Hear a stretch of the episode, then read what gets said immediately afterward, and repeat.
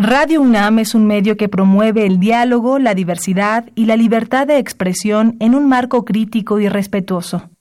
Los comentarios expresados a lo largo de su programación reflejan la opinión de quien los emite, mas no de la radiodifusora. Radio UNAM y la Secretaría de Atención a la Comunidad Universitaria a través de la Dirección General de Atención a la Salud presentan Confesiones y confusiones. Un espacio de salud para los jóvenes.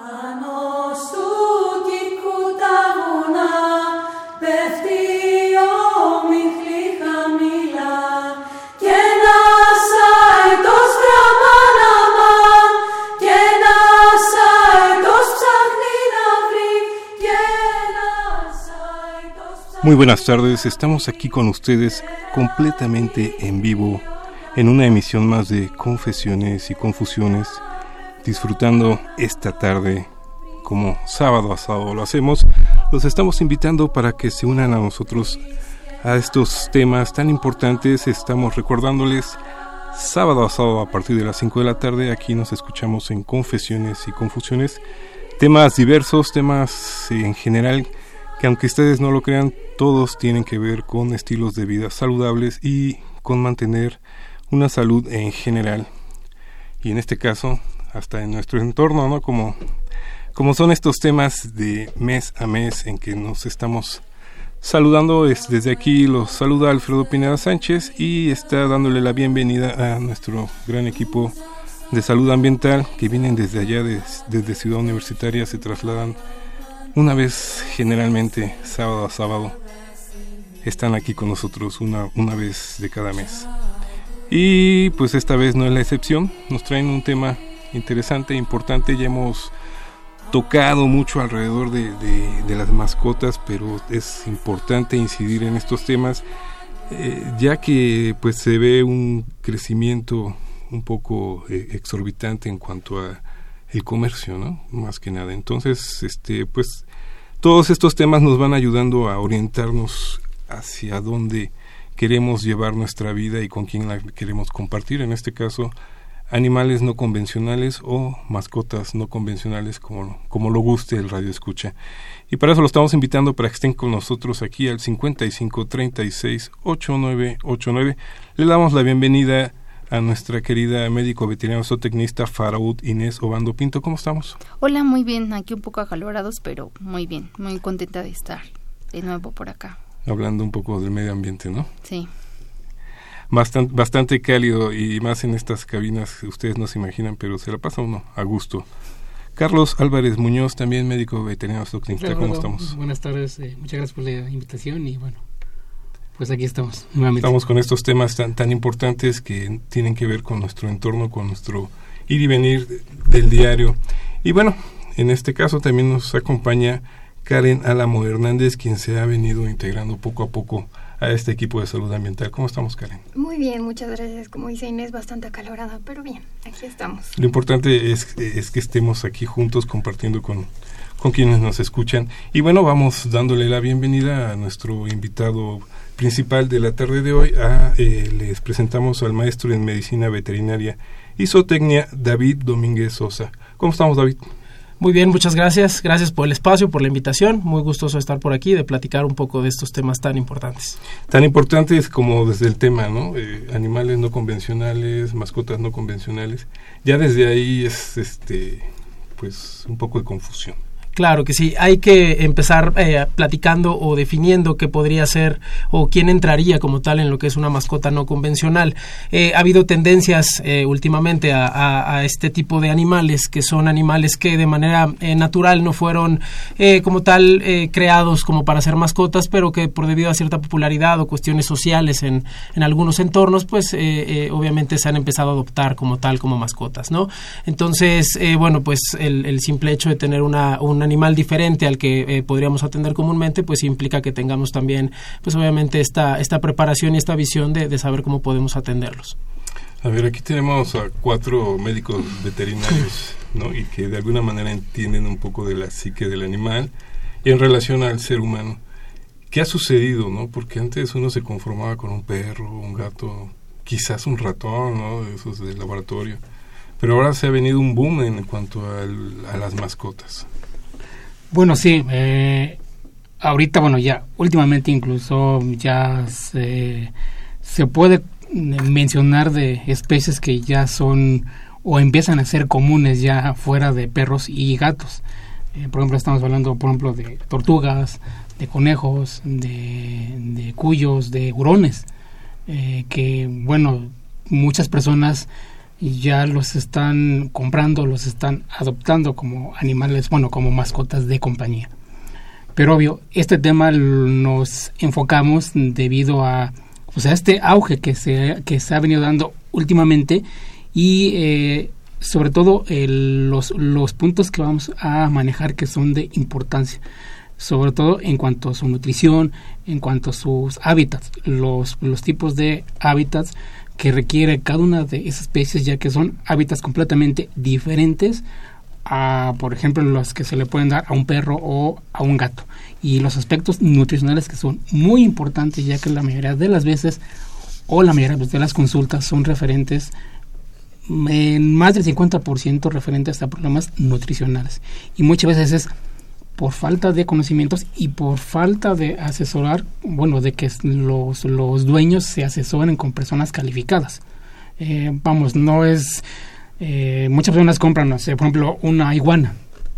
Y con la persona que compran esta iguana, oye, pero ¿qué comer? Ah, dale lechuga, dale zanahoria. Ah, no, o sea, esto es también nos estamos enfocando para dar ciertos puntos básicos para que de alguna manera eh, pues podamos eh, darle una vida eh, digna a nuestra mascota. Y bueno y que no presente ningún pues ningún tipo pues, de problema. Y también que no nos eh, que no nos represente un riesgo también hacia nosotros.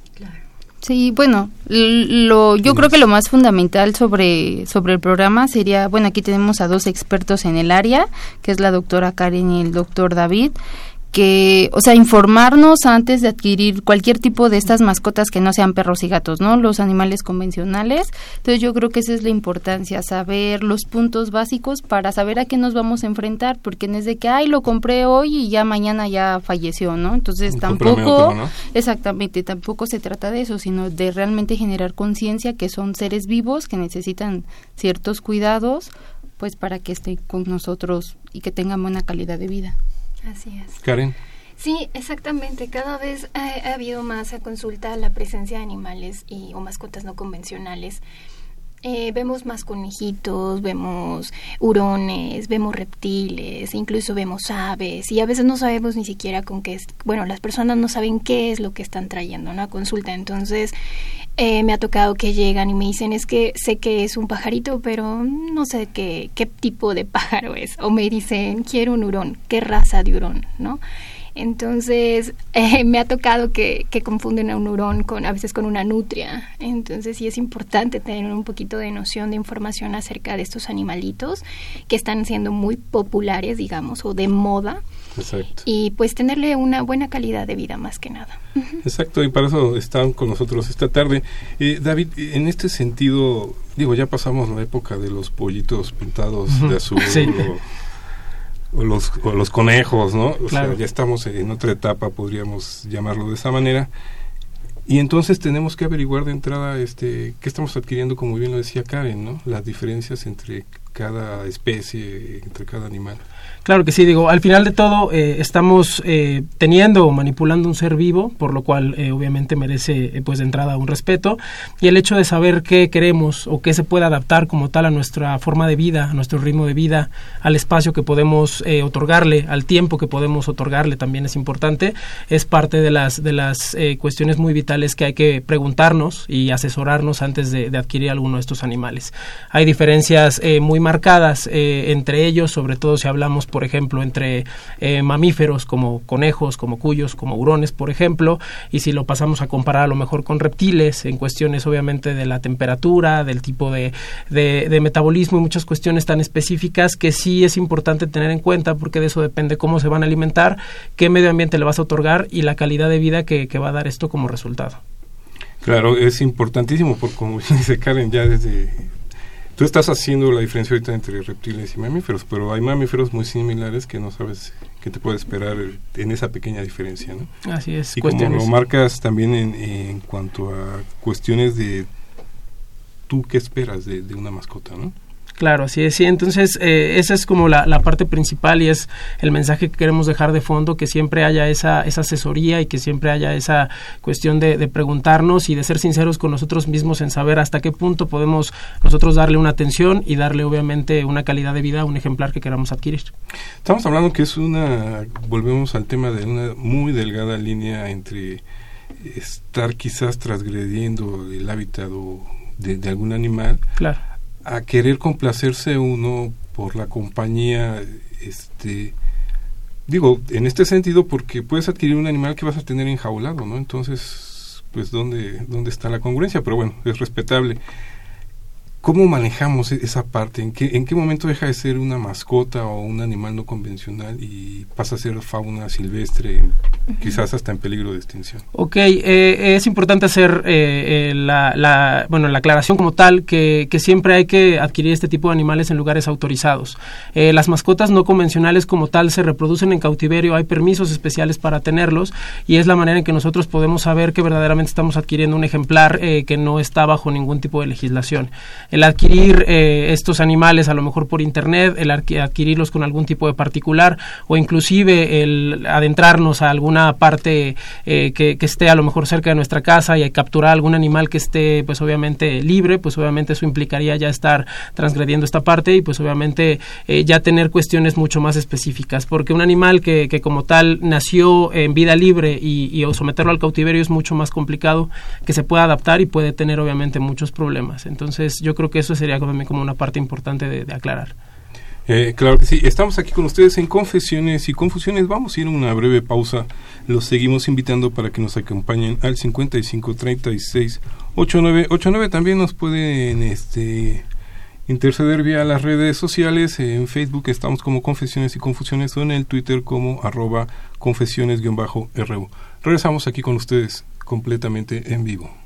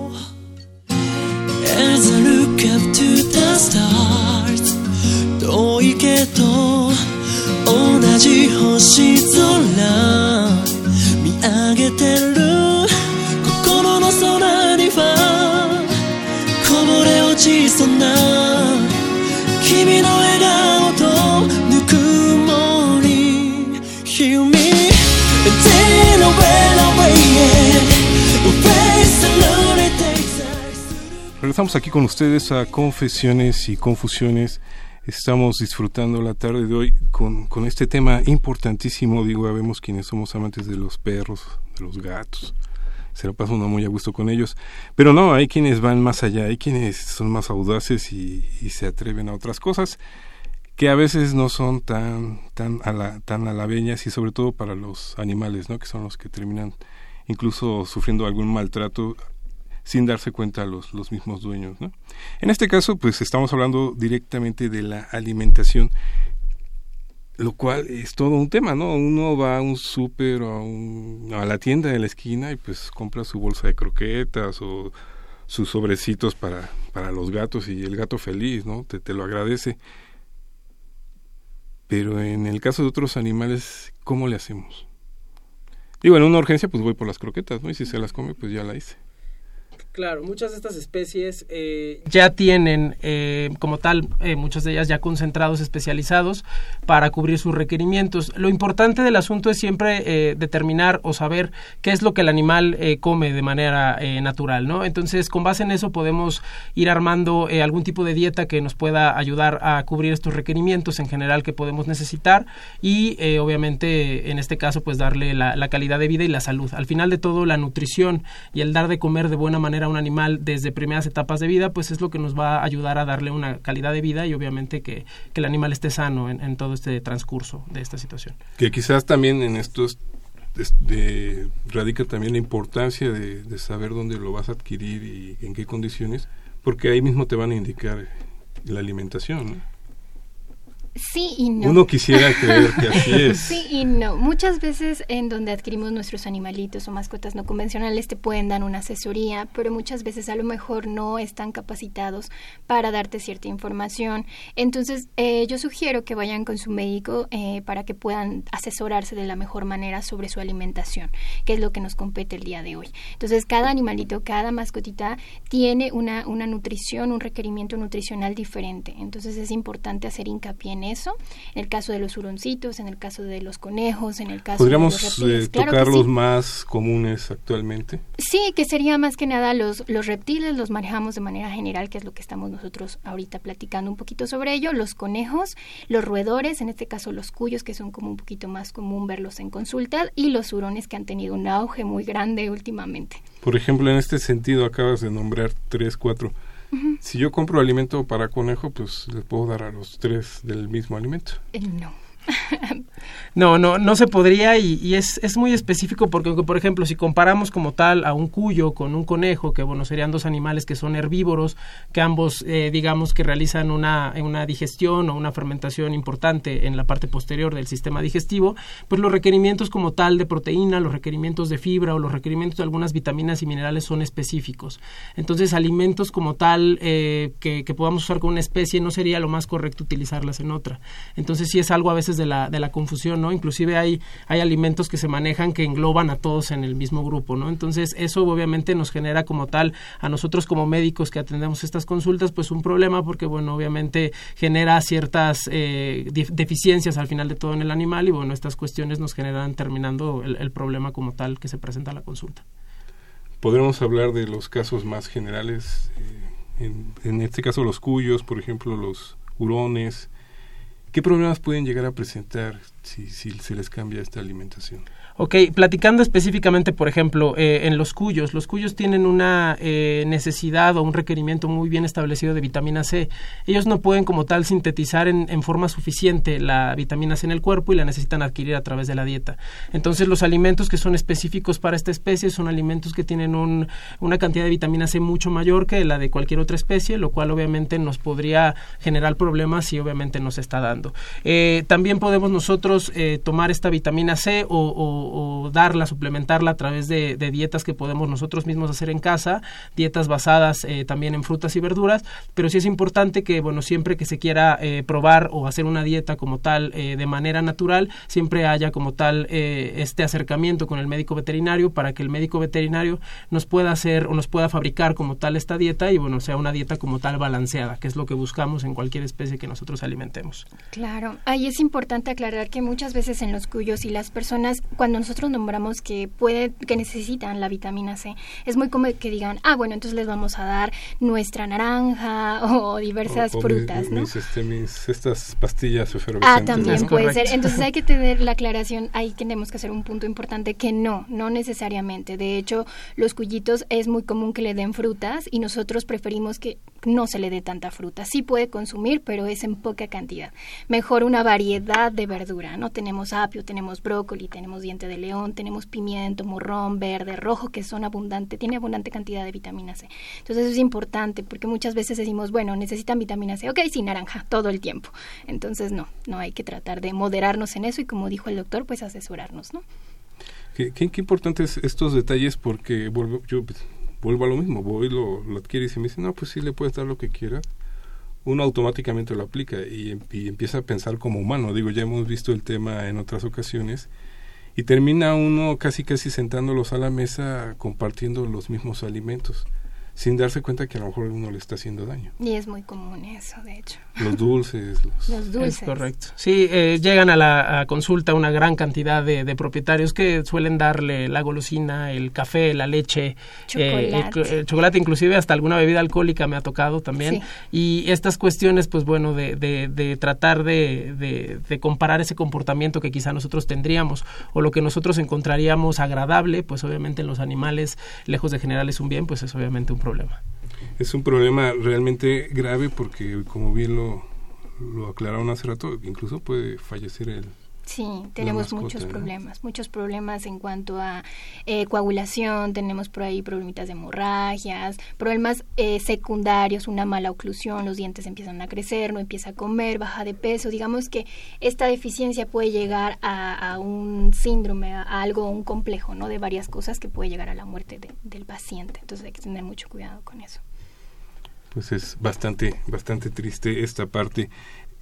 ¿Qué podemos hacer? Es, es un hecho que, sobre todo los, padres, ¿no? Pues el niño está ahí duro y dale, que lo quiero, que lo quiero, o los adolescentes que andan en una búsqueda. Eh, es un hecho que es difícil prohibir este tipo de, de, cuestiones. Pero ¿cómo les podemos ayudar? ¿A dónde pueden acudir? Este, uno va con un veterinario a la esquina, pero en este caso yo me imagino que no es suficiente. Claro, eh, como tal, eh, nosotros como médicos veterinarios al salir de la carrera salimos capaces de atender la generalidad como tal de los casos que se pudieran presentar en la mayoría de las especies. Sin embargo, pues bueno, estamos en la, en la era de, la especialización en este caso y bueno, ya hay algunos médicos que empiezan a tener algún tipo de cursos, eh, diplomados, inclusive algún tipo de especialidad o inclusive maestrías que van enfocadas más hacia diferentes especies, ¿no? Entonces lo importante sería eh, primero asesorarnos eh, con el médico veterinario con el que nosotros quizá llevamos como a nuestra mascota si tiene este tipo de, preparación eh, o tiene este tipo como tal de, ampliación de estos conocimientos. Eh, de esa manera podemos nosotros eh, saber si él podría asesorarnos en ese aspecto y si no, bueno, buscar en algún tipo o en algún otro lugar que quizá nos quede cerca o alguna recomendación de algún conocido o algo similar para encontrar algún médico que nos pueda ayudar con esta asesoría. Entonces, yo creo que es el primer paso. es un auge muy grande, como lo hemos platicado. mientras mientras nosotros estemos eh, bien informados de lo que el animal va a necesitar y nos asesoremos del médico veterinario para poderle dar estas cuestiones tan específicas que necesitamos en cada especie, pues vamos a tener en general un animal que se va a desarrollar de buena manera y que va a reducir sus problemas eh, más o menos al 15 o 20% principalmente. El 80%, como lo platicaba nuestro compañero, es el 80% de, de la consulta es precisamente cuestiones que tienen que ver con medio ambiente o con mala alimentación que generan problemas. Entonces sí es importante asesorar esa parte. Tocaste este, tema del medio ambiente, que yo creo que va eh, junto con la alimentación el, el espacio, el, que tenemos destinado, ¿no? Porque generalmente uno va y compra una mascota y es pequeña, ¿no? En comparación a lo que quizás va a ser al final. Y, y el tipo de mascota también, ¿no? Hay quienes necesitan mucha actividad y hay quienes más son más sedentarismo. Así es, es, es importante esta cuestión del medio ambiente. Eh, obviamente en cualquier animal es importante porque, bueno, en caso de animales pequeños, entre más pequeño sea el animal, más difícil es que mantenga, obviamente, este balance con el cuerpo y el medio ambiente. Entonces, cambios bruscos de temperatura, cuestiones muy fuertes de estrés y cuestiones similares pueden provocar, obviamente, problemas. Y, y principalmente, si nos aterrizamos, por ejemplo, en los reptiles, el medio ambiente es, es pues prácticamente algo vital. Eh, los reptiles, eh, como sabemos, son animales de sangre fría. Ellos dependen directamente de la temperatura del medio ambiente para poder regular sus situaciones metabólicas. Entonces, si el medio ambiente donde nosotros tenemos a, nuestro reptil, llámese tortuga, llámese iguana, serpiente o cualquiera, eh, cualquier otro, eh, pues obviamente el animal no va a poder hacer estas, eh, estos procesos naturales como la digestión, la respiración, la circulación y pues obviamente esto nos va a generar eh, un tipo de problema, ¿no? Entonces, cuestiones de temperatura, de humedad, eh, de espacio, bien, bien, lo, bien lo comentabas, porque los reptiles son animales que tienden a crecer de manera importante, algunas especies, sobre todo si se alimentan pues de manera frecuente o inclusive hasta excesiva. Entonces podemos tener animales que quizá los compramos de uno o dos centímetros y que en tres meses o cuatro meses ya miden unos 15 o 20 o que inclusive pueden llegar hasta 60, un metro, inclusive más, ¿no? Entonces esa parte sí es muy importante que tengamos eso como tal eh, en cuenta y bueno, hay muchos métodos, muchas maneras en las cuales nosotros podemos eh, mantener como tal nuestro medio ambiente controlado a pesar de la temperatura ambiental. Eh, hay placas térmicas, hay focos, hay obviamente situaciones que nos pueden apoyar para estas eh, cuestiones tan específicas y que es importante que también conozcamos. Digo, está como, no sé qué tan cierto haya sido lo que circuló hace mucho en las redes, la chica que compró su boa y, este, y la boa se empezaba a quedar con ella y creció la boa y ella estaba feliz y alguien le dijo que pues cuidado porque se estaba preparando para almorzarse a la, a la chica, ¿no? Porque era una e, era una este una forma de, de, de, ir este, alimentando a su presa, ¿no? Claro. Digo, es un es un mito quizá, pero este es importante este tema de, de los reptiles que, que sí se llegan a desarrollar más de lo que uno espera. Así es, y los reptiles en específico son animales que ya nos, nos muestran como tal signos de enfermedad o signos de que ya se sienten mal en este aspecto ya cuando verdaderamente hay un problema avanzado. Entonces sí es importante que siempre eh, mantengamos esta cuestión de monitoreo frecuente y que veamos cambios a lo mejor no, no tan importantes o que quizá consideremos que no son tan importantes, pero sí que tenemos que estarle reportando al médico veterinario porque a lo mejor esto puede ayudar a que podamos hacer un cambio a tiempo y evitar que pues obviamente nuestro reptil caiga eh, en situaciones pues obviamente comprometidas en cuanto a la vida. Entonces sí es importante también platicar. Hay esta parte en, otras cuestiones sociales en que uno antes de hacer cualquier cosa va y se, se, se, se asesora, ¿no? Con un abogado, con un ministerio, con X, ¿no? En este caso sería conveniente, ¿no? Sobre todo por nuestra personalidad, por lo que uno espera y a lo mejor en el momento es la novedad y cree uno que está bien, pero a lo mejor terminas estresándote o teniendo problemas con los vecinos, no sé, claro. en general, ¿no? Sí, efectivamente es importante que se asesoren mm, tanto en internet como en sus médicos, eh, digamos que médicos veterinarios, porque a veces mucho de lo que dice en internet no es cierto. Hay muchas fuentes muy buenas, pero hay otras en donde, bueno, podemos tener información e-, equivocada. Y es muy común que a veces quieran la novedad del hurón, por ejemplo, y compran un hurón bebé. Y ok, está muy bien, tienes tu un bebé, pero no sabes qué es lo que come, no sabes qué es lo que requiere, no sabes qué va a pasar, ¿no? Entonces llegan a casa y resulta que tienen a un niño de a lo mejor de un año, de dos años, y ese bebé hurón muerde muchísimo. entonces ya mordió al bebé, entonces ya no quieren al hurón, pueden botarlo en la calle si muy mal le va al hurón, o lo empiezan a dar en adopción, o en su defecto solo lo dejan en la jaula encerrado, ¿no? Sin saber que obviamente ellos comen cada cuatro horas, que siempre tienen que tener su alimento, su bebedero y con su agua potable y que deben de estar, eh, bueno, tienen que salir como todo animalito para que pueda distraerse también. Entonces, a veces nos traen un hurón ya grande a consulta, obviamente con deficiencias nutricionales, con problemas, diferentes problemas porque el hurón estuvo encerrado, pero lo importante es que el hurón está temeroso. Entonces es un hurón que de chiquito mordía y sacaba sangre, imaginémonos, grande con esos colmillos, siendo un carnívoro estricto. Entonces es importante eso. Y a veces, muchas veces lo andan dando, este, lo están vendiendo o los están regalando, simplemente lo botan. Qué triste, qué tristeza esa parte. Pero bueno, estamos aquí con ustedes en Confesiones y Confusiones. Vamos a alegrarnos un poco la vida. Regresamos con ustedes. Comuníquense al 55 36 8989.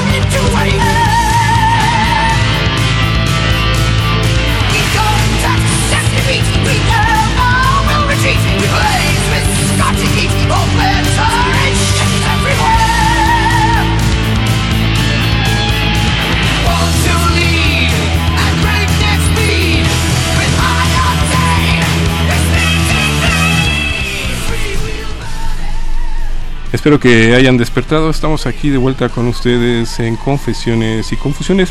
Los seguimos invitando para que estén aquí con nosotros con este tema tan importante, sobre todo aquellos amantes de las mascotas.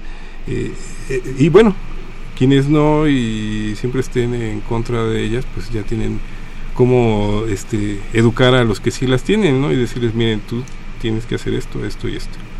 Y para eso nos está acompañando David Domínguez Sosa, quien es maestro en medicina veterinaria y zootecnia, eh, 100% UNAM. Es correcto, 100% UNAM, muy orgulloso. Bienvenido nuevamente. Y este y bueno, estabas tocando hace rato temas importantes que a mí me gustaría ir desglosando un poco. Y en este caso es, hablabas de la alimentación. Y bueno, pues tanto en los seres humanos humanos eh, no es lo mismo, ¿no? Retacarse de, comida a, saber qué, me va a hacer bien y qué me va a ayudar. Sí, es correcto. Eh, ahí es donde entra un poco esa diferencia que tenemos que hacer entre la nutrición y entre la alimentación donde la nutrición es eh, otorgar verdaderamente como tal una, una, dieta balanceada, la cual cumpla los requerimientos que necesitamos para obviamente llevar a cabo nuestras actividades diarias sin ningún problema. Requerimientos, hablamos de proteína, hablamos de fibra, hablamos de grasa, hablamos de energía, en general es lo que se maneja, y alimentación como tal es únicamente dar o presentar como tal estos alimentos. Entonces no siempre que estemos eh, alimentando a un animal, no siempre que le estemos dando comida quiere decir que estamos haciendo una correcta nutrición. Es como si lleváramos todos los días al niño a comer a McDonald's, ¿no? Al final de todo, pues bueno, el niño va a estar satisfecho, el niño va a estar contento, pero obviamente esto a la larga no le va a ayudar, ¿no? Entonces es importante que siempre eh, nos asesoremos como tal con el médico veterinario para que podamos dar esta eh, nutrición como tal en estas especies y bueno, obviamente mantenerlas sanas en ese aspecto. Claro que sí, y precisamente en este aspecto nos hablabas un poco hace rato de, a dónde puede uno acudir en cuestiones de salud, pero en esta cuestión de la alimentación, ¿qué hace uno? Eh, en esa cuestión hay ya lugares especializados en los cuales venden ya eh, alimentos y venden obviamente eh, cuestiones de medio ambiente para este tipo de animales. Eh, son un buen lugar para empezar.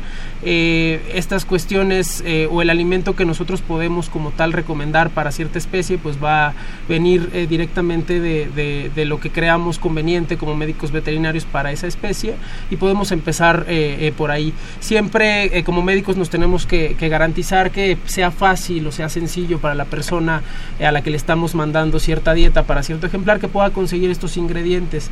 Eh, no tiene caso que enviemos una dieta y que consigamos a lo mejor una fruta de temporada y no la va a poder conseguir quizá todo el año, ¿no? Por decirte un ejemplo. Entonces, eh, sí están estos lugares, eh, estos lugares siempre son eh, apoyo para nosotros y saber que hay varias maneras de que nosotros podemos hacer estas dietas, podemos hacer estas dietas apoyados de algún tipo de, de concentrado comercial que ya exista previamente o podemos hacer también estas dietas con base en, obviamente, más, más natural, ¿no?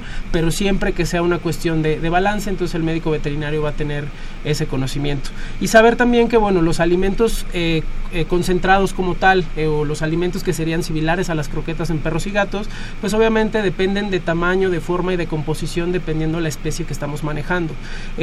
obviamente tenemos ejemplares que llegan comúnmente a consulta, que son mascotas, como los roedores en general o los conejos, los cuales tienen un crecimiento continuo en los dientes, entonces necesitan un concentrado como tal que sea duro, que sea fuerte o difícil de, de, obviamente de poder masticar o roer para que ellos puedan desgastar estos dientes de manera natural y eso ayude obviamente a que tengan una salud bucal ¿no? entonces eh, los hurones también tienen eh, obviamente ciertas cuestiones específicas en cuanto a tamaño en cuanto a composición y bueno estas cuestiones siempre siempre nos van a llevar como tal a, a la biología como tal y a la fisiología que el animal pueda tener aquí volvemos a lo mismo la asesoría es básica Así es, hay que tener mucha precaución con los huroncitos. Me he visto muchas personas que les dan croquetitas de gato. Croquetas de gato, algunas croquetas de gato que no voy a mencionar, pero de muy mala calidad. Entonces, bueno, sí, los hurones son carnívoros estrictos, pero son aún todavía eh, con mayor requerimiento en proteína que los gatos. Entonces hablamos más o menos entre un 35-38% de proteína, más o menos de grasa, un 18, inclusive un poquito más, dependiendo de la etapa fisiológica en la que se encuentra el hurón. Entonces a veces en los bebés requieren un poquito más de grasa y de proteína. Es importante tener en, en, mente perdón, los primeros cinco ingredientes de nuestra dieta. ¿no? Vamos a comprar nuestro, nuestro concentrado, giramos eh, al reverso y ahí vienen los ingredientes. Los cinco primeros, eh, digamos que son en los que se está basando la mayor parte de nuestro concentrado, nuestro pellet. Entonces es importante tener en cuenta que sea proteína de origen animal y no vegetal porque como lo dije anteriormente ellos son carnívoros estrictos y requieren de proteína de origen animal. Muchos de los concentrados que podemos eh, encontrar en diferentes supermercados eh, está a base de, de, vegetales. Entonces a la larga podemos tener problemas nutricionales bastante, bastante graves. Entonces es importante tener en cuenta eso. Y bueno, que también, al igual que en los gatitos, los hurones requieren de taurina. Taurina, ¿dónde lo he escuchado?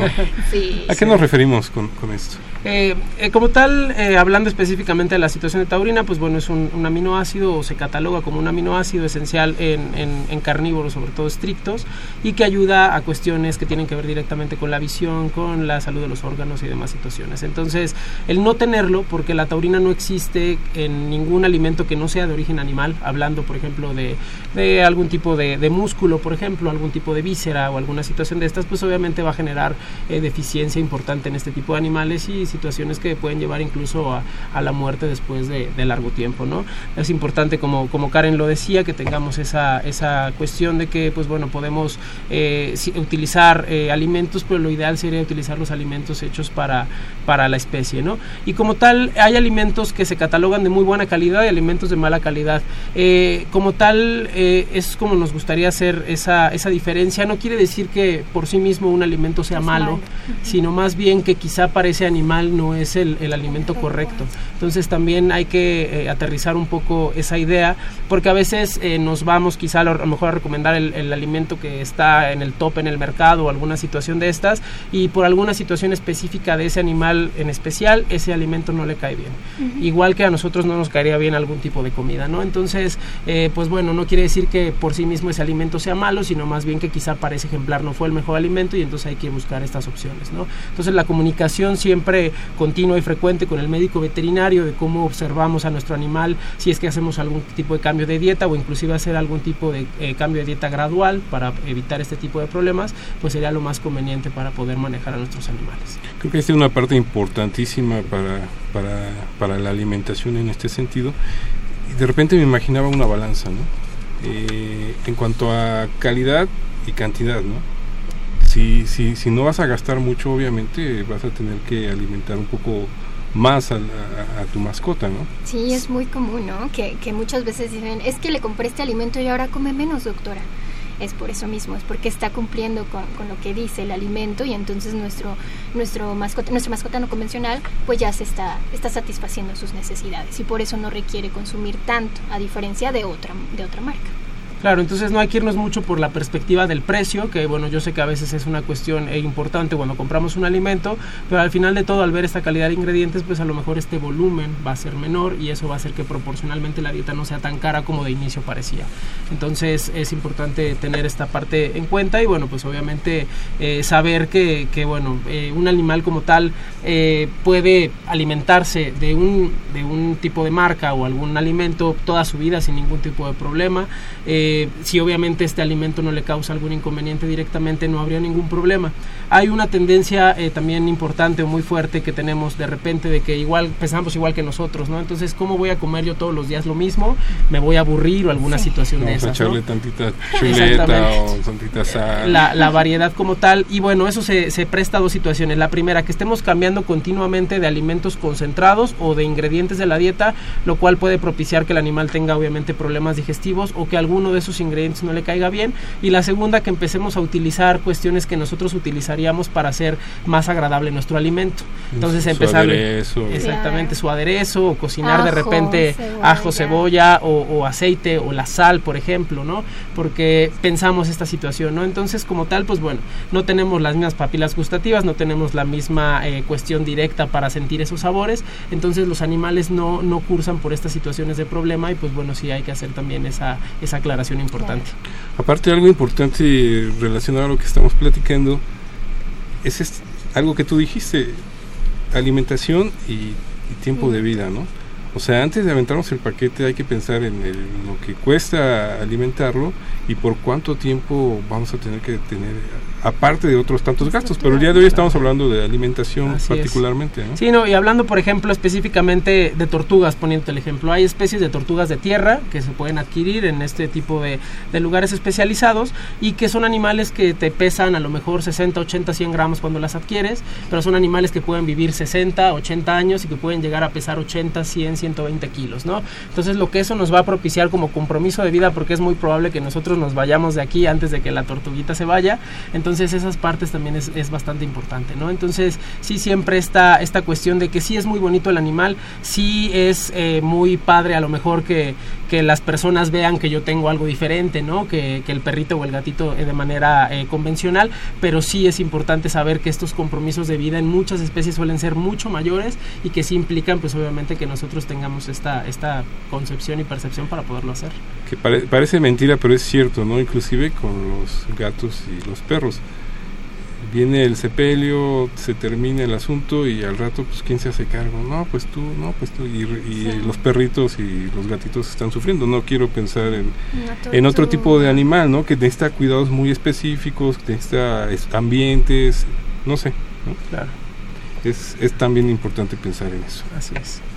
Pues este, los estamos invitando para que estén aquí con nosotros. Es- estamos ya prácticamente en la recta final de- del tema del día de hoy, pero hay mucho que, que- que se nos está quedando fuera, fuera del, del- de- del programa. Vamos un poco más hacia la, la alimentación. Digo, hay gente que, que nos está escuchando y diga, bueno, sí, pero este, ya me di cuenta que a lo mejor sí estoy haciendo mal. ¿Qué puedo hacer? Ok, ¿Por eh, dónde le entramos? Claro, eh, lo primero es eh, saber eh, qué tipo de animal tenemos, eh, saber qué tipo de alimentación debe tener ese animal y eh, directamente eh, llevar esa información junto con el medio ambiente y demás a una consulta con el médico veterinario. La situación que tiene que ver con la edad, con la alimentación, con el medio ambiente se valorarán de manera conjunta y nosotros podremos saber si el animal está teniendo obviamente esta cuestión cubierta para tener una buena calidad de vida o si hay como tal que hacer cambios. Entonces, hablando rápidamente y general de, de, las mascotas principales, pues bueno, cuyos, obviamente mantener a los ejemplares con una cantidad eh, de fibra importante. Esta fibra puede venir eh, con algún tipo de pasto eh, seco que ya los venden de manera convencional o a lo mejor algún otro tipo de alimento como hojas de, lote, por ejemplo, hojas de plátano que nos llegan a funcionar bastante bien. Estos animales tienen que consumir cerca del 70-80% del tiempo que, que, hacen consumiendo, que aparte es muchas veces al día, tienen que estar comiendo continuamente esto por el tipo de digestión que tienen. ¿no? Igual que los, que los conejos, en ese aspecto, pues bueno, obviamente esa situación quizás se puede manejar de manera similar, siempre es importante complementarlo con algún tipo de concentrado especial para eh, obviamente la especie que estamos platicando.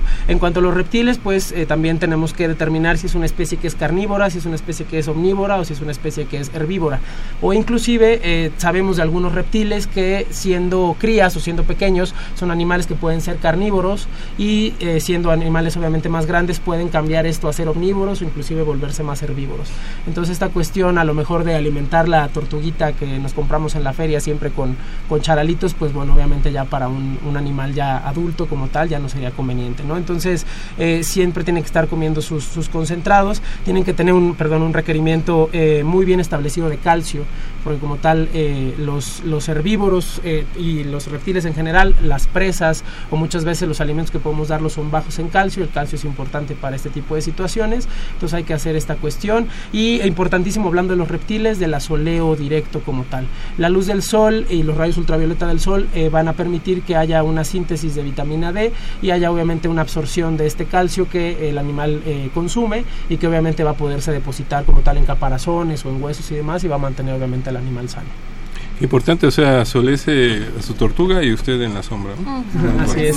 Sí, y sucede mucho que de repente van, por ejemplo, a consulta y nos dicen, no es que sí se asolea, se asolea a través de una ventana y adentro del hábitat, ¿no? Entonces, recordar que eh, cerca del 85-90% de los rayos ultravioleta no atraviesan los vidrios y las ventanas. Entonces, asolear al animal a través de estos vidrios, pues básicamente es como no asolearlo. O u otras, otras personas que a lo mejor no pueden asolearlo por alguna situación, tienen estos focos como tal de, luz ultravioleta, las cuales funcionan, pero jamás van a poder sustituir lo que sería la luz natural del sol. Y no importante que el día, que el día esté nublado, pues obviamente también hay rayos ultravioleta disponibles. Entonces, no es el pretexto que de repente diga, ay, no, es que está nublado y no hay sol. No, siempre hay sol, siempre hay rayo ultravioleta y hay que asolear todos los días a nuestros reptiles. Y también importante, ¿no? Que las lámparas tienen una vida. Entonces, a veces tienes la lámpara de quién sabe cuándo y creen que todavía funciona. Porque prende, y sigue funcionando. Exacto, pero no, tiene un rango de vida. Entonces hay que estar cambiando y el tiempo de sol también es importante porque como dijo el doctor, sí, ok, los vidrios, pero también cuánto tiempo lo dejas directo al sol. Diez minutos no nos funciona. Entonces ya tenemos que tener también precaución con eso. A lo mejor mi ventana da a la azotehuela del departamento, ¿no? del edificio. Exactamente. Y, sucede muy seguido tener a lo mejor este tipo de animales en las cocheras o en los cuartos de lavado y demás situaciones sin ningún momento del día donde pueda obviamente haber sol y pues obviamente eso genera muchísimos problemas. La situación con los reptiles es que así como tardan mucho tiempo en expresar o en, o en tener algo mejor en una situación de enfermedad, así mismo van a tardar mucho tiempo en recuperarse y muchos de ellos ya no se van a recuperar al 100%. Entonces son tratamientos que a lo mejor nos van a llevar uno, dos meses, tres meses, seis meses y quizá no vamos a tener la recuperación al 100% que quisiéramos. Entonces es importante que pues siempre le tratemos de dar eh, pues obviamente estas cuestiones completas desde un inicio. Que también aprovechando el espacio y que estamos aquí con ustedes, es, es, un tema muy frecuente y una queja inclusive por parte de los médicos veterinarios el clásico de que me sacó de la urgencia, ya el, animalito está bien y no lo vuelves a ver. Claro. Y al rato te van a reclamar porque se murió, ¿no? Porque no quedó bien. Sí, es correcto. Siempre las consultas de seguimiento son algo muy importante. No porque veamos ya un animal bien quiere decir que verdaderamente esté bien.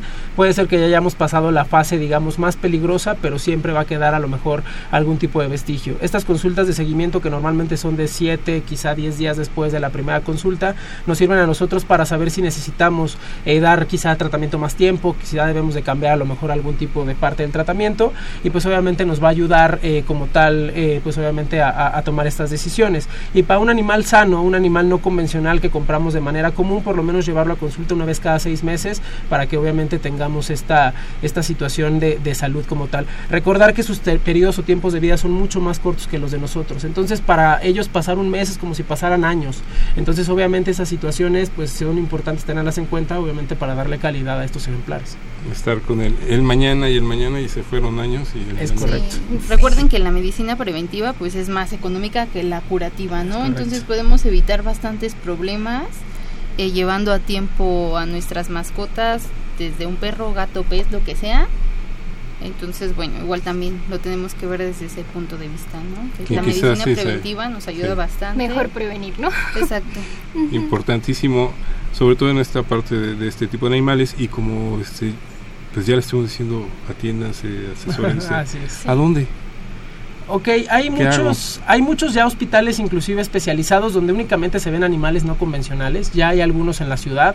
eh, simplemente eh, hacer eh, búsquedas en, en su buscador de confianza y pueden encontrar este tipo de lugares. Eh, siempre es importante que como, como propietarios tengamos a nuestro médico veterinario, digamos de base, que nos va a ayudar a resolver estos problemas hasta cierto punto sencillos o comunes y tener a nuestro médico veterinario o a nuestro hospital como tal de emergencias si es que el médico veterinario que, va, que vemos normalmente no los atiende. Entonces es importante que sepamos qué lugar está abierto cerca de nosotros, que esté 24 horas, que esté disponible todo el tiempo, que siempre tenga una persona eh, especialista en este aspecto para que podamos ir si es que se llega a ver alguna, alguna emergencia. Estas horas críticas en lo que esperamos a que de repente nos abra nuestro veterinario al día siguiente, pues puede ser la diferencia entre la vida y la muerte, ¿no? Entonces es importante que tengamos también esa, esa cuestión de, de investigar qué lugares podemos tener. Aquí en la Ciudad de México ya hay varios hospitales que se dedican a eso, entonces tenemos una, una variedad importante. Hay tiendas especializadas de mucho tipo, donde, bien lo decía la doctora, nos van a dar una asesoría, pero bueno, no van a suplantar como tal la labor que tendría el médico veterinario en este tipo de aspectos. Claro. Entonces, siempre eh, importante antes de hacer algún cambio, antes de hacerle caso al vecino que tuvo un animal igual o antes de hacerle caso a lo que viene en internet, pues siempre asesorarme o preguntarme con el médico veterinario para que pues no tengamos obviamente algún problema que después tengamos que lamentar. O inclusive preguntarle a su médico eh, que atienda a lo mejor a su perrito o a su gatito. Quizá él tenga algún contacto, algún colega que pueda, pueda asesorar. Es importante eso. No hay que cerrarnos el mundo. No, no pasa nada. Preguntémosle a nuestro doctor. ¿Sabe qué, doctor? Tengo este cierto periquito, cierto huroncito, cierto conejo, cierto cuyo. ¿A dónde lo puedo llevar? ¿Usted conoce a alguien? Muchos de nuestros colegas tienen los contactos. Entonces nosotros podemos asesorarlos y tenemos una mejor orientación hacia dónde ir y en qué momento, ¿no? Y como en todo, ¿no? Buscar profesionales este, especializados como No, lo y sobre todo que sean éticos, David, ¿no? Ajá, sea, y era que lo que iba, porque luego también, no sé, Dicen, yo me se la da como ¿no? la, el robo de pacientes. No, es que igual si lo remito, ya no regresa. Ajá. Pues no, pero es parte de la ética. Si tú no puedes resolver el problema, pues hay otros que lo pueden resolver. Entonces, pues bueno, recordar siempre como médicos veterinarios Los- que la vida de nuestro paciente esté en riesgo. los Sí. colegas que tengan un poco más de apertura hacia esta Sí, parte. yo creo que ya- importante. ya las un nuevas generaciones más, yo sí. creo que sí, pero Sí. las todavía Pasadas algunos todavía es como eran un un poquito complicado. se, se- se aferran, pero Sí. bueno, invitémoslos para que para que continúen en este sentido. Antes de irnos rápidamente, la alimentación fue nuestro tema del día de hoy.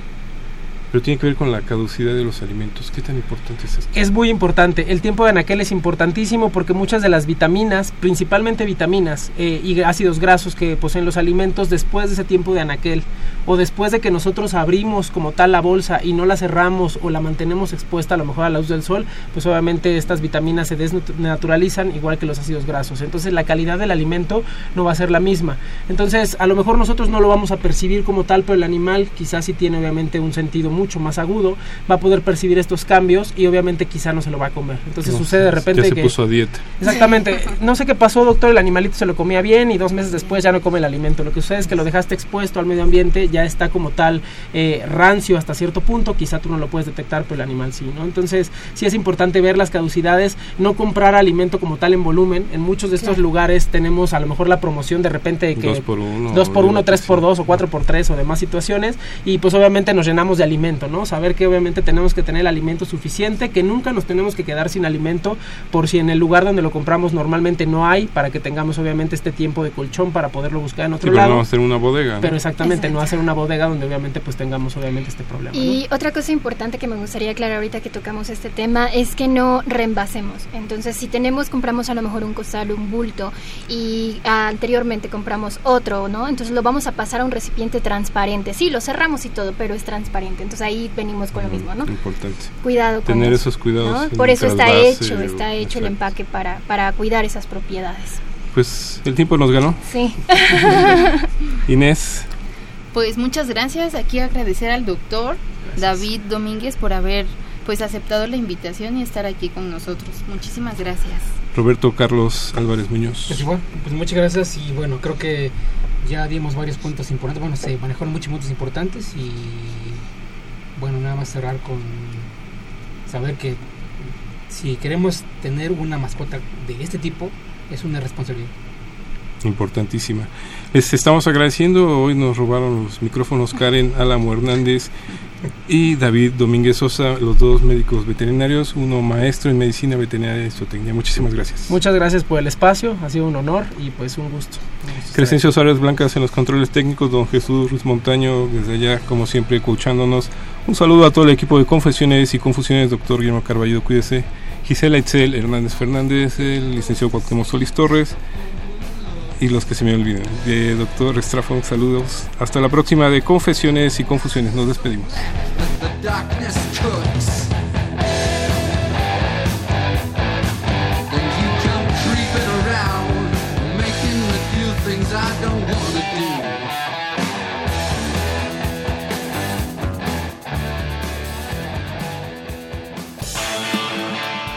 Radio UNAM. y la Secretaría de Atención a la comunidad universitaria a través de la Dirección General de Atención a la Salud Presentaron.